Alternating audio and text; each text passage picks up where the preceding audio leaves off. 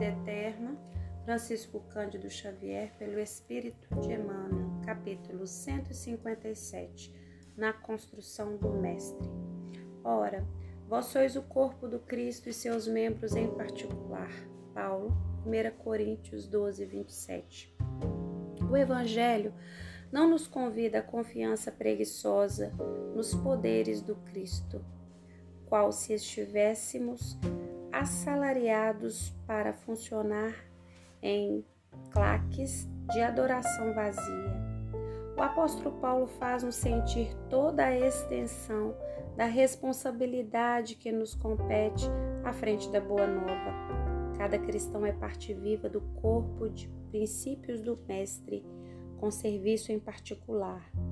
Não te iludas assim fixando-te exclusivamente em afirmações labiais de fé no Senhor, sem adesão do próprio esforço ao trabalho edificante que nos foi reservado.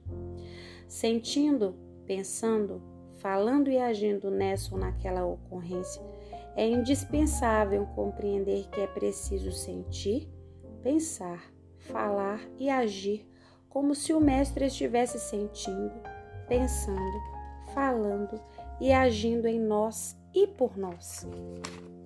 Alguém provavelmente dirá que isso seria atrevida superestimação de nós próprios. Entretanto, apesar de nossas evidentes imperfeições, é forçoso começar a viver no Senhor para que o Senhor viva onde nos cabe viver. Para isso, Perguntemos diariamente a nós mesmos como faria Jesus o que estamos fazendo. Porque, sendo o Cristo o dirigente e mentor de nossa fé, todos nós, servos dele, somos chamados no setor da atividade individual a defini-lo, a retratá-lo com fiel expressão, paz e luz.